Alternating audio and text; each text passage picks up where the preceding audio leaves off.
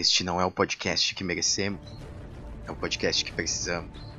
Seu apresentador não é um herói, ele é o guardião da dona arte, um pesquisador silencioso. Ele é o historiador em quadrinhos. And here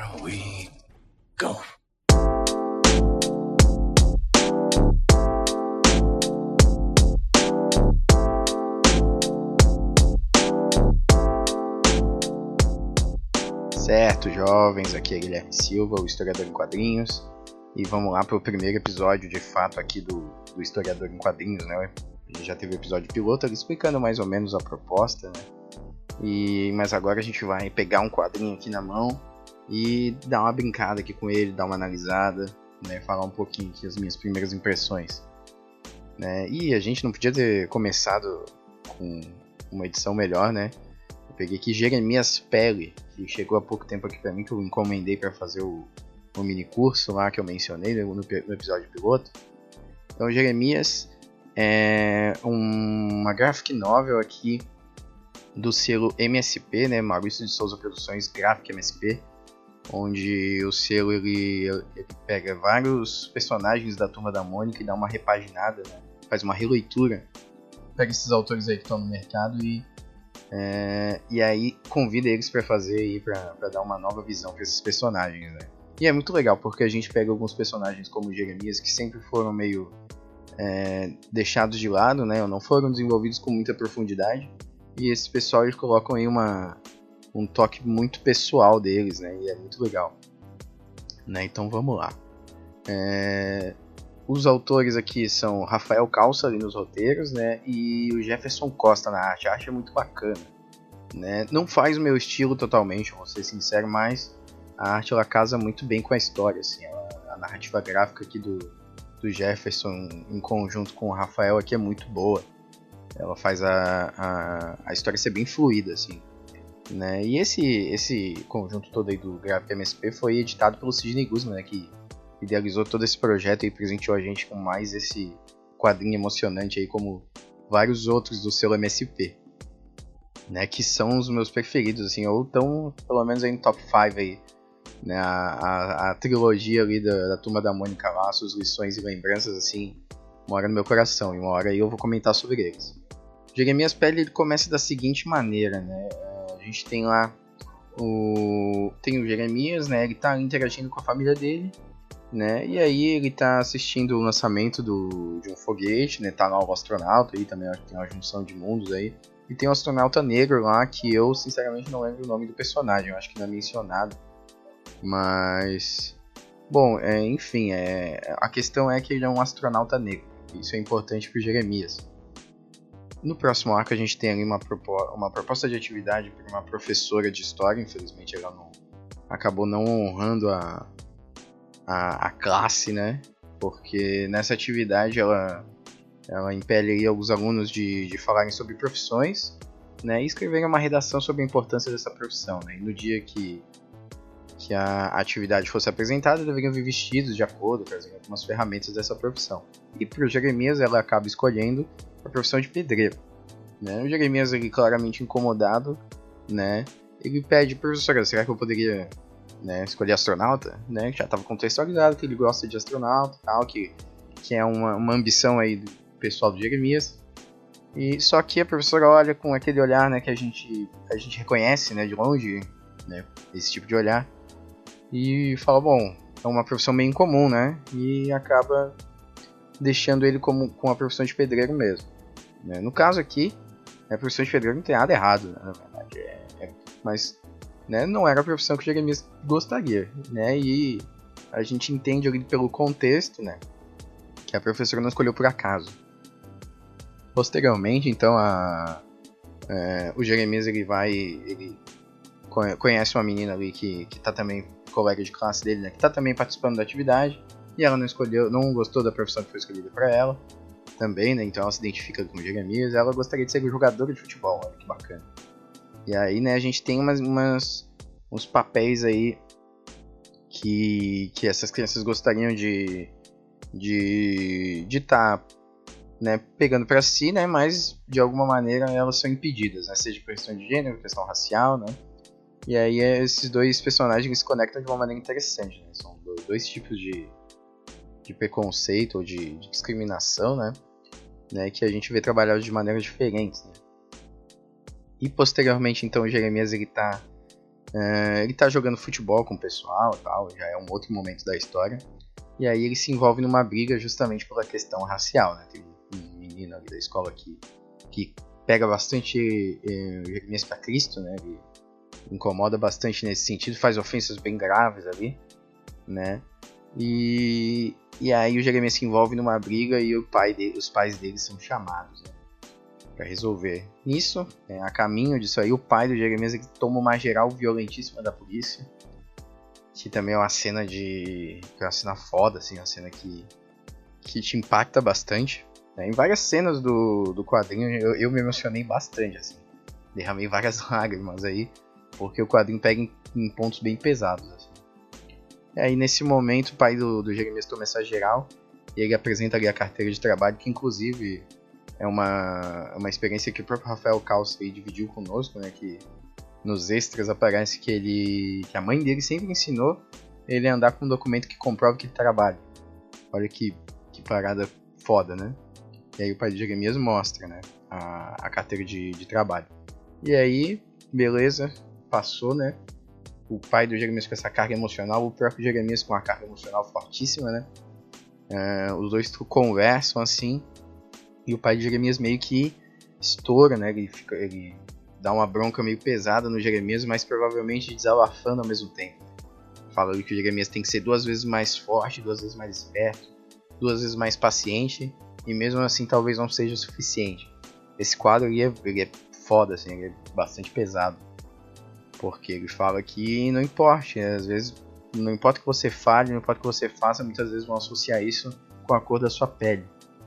Bom, assim, eu sou branco, né? Eu não sou negro, então eu, eu não consigo, eu, eu consigo imaginar, não consigo chegar perto de como é essa sensação que Jeremias Pele traz aqui pra gente, que os personagens colocam aqui pra gente de uma maneira bastante emotiva, né? Bastante.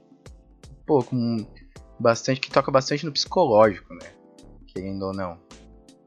E aí. Depois dessa briga, assim, né? O Jeremias vai pro quarto dele. E aí no outro dia ele volta com o cabelo todo cortado, assim, né? Que ele, ele tentou cortar, mas não conseguiu. E aí os pais dele percebem que, que eles têm que dar uma pausa e conversar sério, assim, com o filho. Percebem não, eles já tinham percebido, né? Mas eles veem que o estrago foi maior, né? E, porra, essa cena, essa cena é pesada. Essa cena é muito boa, assim, ela, ela é muito bem construída e ela é pesada. E a partir daí, rolam vários, vários, várias conversas assim dos pais, né? Eles colocam alguns relatos da vida deles. E aí o, entra em pauta o racismo estrutural, né? O debate, né? E, porra, é muito complicado, né? Tu ver uma, uma criança como Jeremias, que deve, essa situação deve acontecer com várias outras crianças, né? Negras, de, de que eles têm que ser, eles são forçados a ter uma maturidade muito grande desde pequenos, né? E o psicológico delas é martelado o tempo inteiro. Então, né, é isso que o racismo estrutural faz, né? Você ser xingado de macaco, né? Você chamado de por nomes pejorativos em, em, diretamente, machuca, com certeza. Mas é, é, algo que é mais fácil de você curar, porque é algo que você vê com mais facilidade. Você tá vendo a agressão, né? A agressão é mais explícita. Agora, quando o racismo é estrutural, né, é é o racismo líquido, digamos assim, que ele permeia a nossa sociedade constantemente, né, mas a gente não consegue ver. Né, um, um racismo meio, é, meio vaporizado, né, digamos assim. Líquido eu acho que não é tão bom, mas é um racismo que ele está nas estruturas da nossa sociedade e muitas vezes a gente não vê. Né, a gente pode ver é, esse racismo, perceber com mais facilidade através de algumas estatísticas. Né? Que eu separei aqui, inclusive que eu vou deixar no link elas completas, né? Que eu peguei aqui só para completar um pouco mais essa análise aqui que eu estava fazendo, né?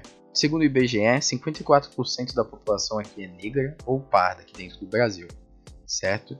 E aí, segundo a Andifes, né, a Associação Nacional dos Dirigentes das Instituições Federais de Ensino Superior, é nome gigante. Segundo essa, essa associação, apenas 8,72% da população de universidade pública federal, né, acho que de universidade pública em geral, mas apenas 8,72% da população de, dessas universidades é de negros. Cara. Você entende? Mais da metade da população é negra, mas só 8,72% da população em universidade pública é de negros. Né? Enquanto brancos são 53%, 53,9%, e de pardos são 32%. Certo? Indígenas estão lá apenas com 1%. Uma estatística ainda menor. Certo? Porra, a gente já. Né, eu, inclusive, a gente pode jogar um exercício aí para você. Ó, se você estuda em escola particular, se você estuda numa, numa universidade particular até também, mas numa universidade pública, principalmente federal ou estadual, faça esse exercício de olhar à volta. Principalmente você, é, se você é de um curso que necessita mais grana para se manter, um curso de, de, de, de horário integral, por exemplo, é um curso mais elitizado, como às vezes medicina, que é mais difícil de passar, ou de, de direito, você vai ver que a população negra é bastante limitada para chegar nesses, nesses, nesses cursos. Eu mesmo, quando eu entrei em História, tinha pouquíssimos negros, não tinha, tinha um, dois, talvez três, eu não me lembro faz muito tempo, né, mas tinha pouquíssimos negros, né, uh, participando, né, que passaram na, no, no, vestibular. Isso não quer dizer que eles não são inteligentes, né, isso é uma argumentação imbecil, né, mas quer dizer que as oportunidades são limitadas para essa parcela da população o próprio grupo de professores né, no corpo, de, corpo docente da, da universidade tem muito menos negros, né? E essas coisas, é, essas, essas expressões aí do nosso racismo estrutural escancaram, né? O quanto o nosso país ele discrimina, né? Que é uma herança aí de, de do período de escravidão que ainda não, não foi desmontada, né? Indo além disso, né, tem, eu peguei aqui o Atlas da Violência, que ele pega aqui uma. Ele levanta uma estatística de que 10% da população brasileira tem mais chances de, de morrer de homicídio. Né? Existe uma parcela da população que tem mais chances de morrer por essa causa. Né? E 78,9% dessa população são de negros, certo? Então é uma população absurdamente alta, né? uma porcentagem muito alta, certo? E aí ele tem, tem outra aqui também, né? Seguindo nessa mesma, nessa mesma, nesse mesmo atlas, a cada 100 pessoas assassinadas, 71 são negras. Então, porra, a população negra jovem, principalmente, né, em, em áreas aí de, de risco, elas têm uma chance muito grande aí de serem assassinadas, cara. Isso é uma coisa absurda, né? Isso é um, é um, é um, é um tópico alarmante, né? Isso sem falar aqui, né, uma coisa que eu queria tocar também, né? Que, segundo a Oxfam, que é uma ONG britânica, somente em 2089 os salários entre brancos e negros vai ser equivalente. Né? A diferença entre salários de etnias vai ser é, equilibrada, né? Olha que loucura. Né? Então, é, de novo, assim, eu sou branco, então essas estatísticas elas, elas chocam bastante, né? Porque a gente não consegue perceber essas discriminações a olho nu. Né? A gente tem que levantar alguns dados para perceber como essa discriminação ela vai é, fragmentando aí algumas oportunidades. E para finalizar, eu peguei uma aqui que chamou um pouco mais a atenção, que é a representatividade né, na, na literatura brasileira. Né? 10% dos livros publicados no Brasil entre 65 e 2014, quase 50 anos aí, são de pessoas negras. Então só 10%, certo? E ainda na literatura nacional, 60% dos personagens são homens e 80% são brancos. Né? Então a representatividade masculina é muito maior e branca é maior ainda certo? Dentro do cinema nacional, por exemplo, é, é, isso, é, isso, é uma pesquisa da UNB, da Universidade de Brasília, tá, gente? Dentro da, do cinema nacional, 2% dos diretores são negros e 4% são roteiristas. Né? Isso, essa, essa questão de não se ver, né, de os negros não, não se verem constantemente na, na TV, né, na, trabalhando como, como, como roteiristas ou como qualquer outra coisa, na verdade, como cargos que ou espaços públicos aí que geralmente são relegados a, a brancos, é uma questão que eu, acho, que eu acredito que é, impacta muito no psicológico dessas pessoas negras. Né? Jeremias, ele volta e meia, ele, ele menciona ali, né, que, que alguns personagens são alguns personagens negros são retratados como bestializados, né, como como violentos demais, ou como incapazes de ocupar alguns espaços. Né? E isso é uma parada bem, bem bacana de, de um debate bem bacana de se, de se levantar, né? O Jeremias, a mãe do Jeremias, ela conta, né, que ela não se via como uma pessoa bonita, né? Que ela queria ser magra, ela queria ser é, loira, de olhos azuis. Então, porque isso era a imagem vendida para ela como bonita, né? O Jeremias passa ali na frente de algumas, de algumas vitrines, vê diversos manequins brancos, né, com cabelos lisos, e é uma coisa que impacta ele também, né? E aí a, ela, a mãe dele trabalha um pouco essa questão, né? E bom, mas é, a HQ ela não é, não é só tristeza, gente, né? Ela toca num assunto importante, né? Que ele tem que deixar incomodado, né? Mas é, ela termina de uma maneira muito bacana com o Jeremias falando com o avô dele, o Graciano, né? E o avô dele fala, né? Tem uma conversa mais profunda com ele. E o Jeremias ele, ele compreende, né? Que, a, que, que essa a questão de é, a, a, batalha ali, né? O conflito que ele teve com o menino na sala lá, né? Na sala não, no colégio. Né, que a briga que ele teve, ok, né, ele tem todo o direito de se irritar, mas é uma briga, é uma luta, né, algo constante, algo que o tempo inteiro talvez ele tenha que lutar para desconstruir né, no, no restante da sociedade. Bom, é, é uma pena que, que uma criança tenha que, tenha que desenvolver uma luta tão, tão complexa né, e que mexe tanto com o psicológico já desde criança, né, desde pequeno. Mas, bom, enfim, pelo menos é um assunto que tem que se, que tem que se levantar, né? Mas, bom, pessoal, é, é basicamente isso aí.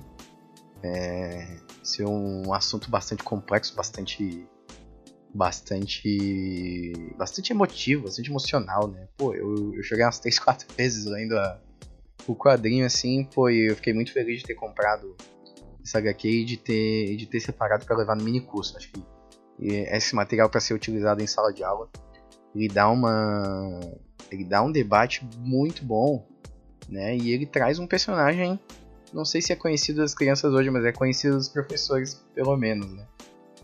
E, e é isso, pessoal. Ó, se você quiser adquirir esse quadrinho, eu recomendo demais. Demais é um dos. É uma das graphic novels do CLMSP que eu mais gostei. E olha que Turma da Mônica ali é. É realmente bastante. Pega bastante ali no, no coraçãozinho. Mas esse aí, ó, eu achei sensacional. Esse e do Capitão Feio, que é os, os que eu li recentemente, eu gostei muito. E aí eu vou deixar o link aqui no post para vocês adquirirem pela Amazon e darem uma comissãozinha aí pra gente que vai ajudar o podcast demais, né? Então compra pelo nosso link. Vou deixar aí o, as duas matérias de, de, de, de, revista online aí que eu utilizei para pegar essas estatísticas para dar uma encorpada aí na, na conversa. E é isso aí, gente. Os próximos episódios do Cronia Cash vão ser postados no croniacast.com.br. Vai ter um feed especialmente para o historiador em quadrinhos. Então, se você só quer ouvir o historiador em quadrinhos, ver as dicas de quadrinhos e as análises, é só assinar. Né? Já está aí no, no iTunes. Então é só procurar historiador em quadrinhos que você acha. Assina lá para receber os novos episódios. E uh, os próximos episódios, né, qualquer coisa referente ao historiador em quadrinhos e ao Ucrania Cash, vai ser postado nas redes sociais, né? ucraniacast.com.br é o site mas as redes sociais é barra Cash, Twitter, Facebook e Instagram que a gente usa principalmente. É só procurar lá. E tem o Apoia-se. Então, se você quiser ajudar diretamente a gente aí pelo Apoia-se, a gente vai ficar muito feliz. Né? Então o Apoia-se do Cash também vai servir para o historiador em quadrinhos. Certo? Uh, e se não der, né? Se não der para ajudar pelo Apoia-se, lembre aí do, do link patrocinado. Tudo que você comprar pelo link patrocinado vai ajudar a gente, gente. Então, por favor, façam. É isso aí, gente. Guilherme Silva, historiador em quadrinhos, e até o próximo episódio.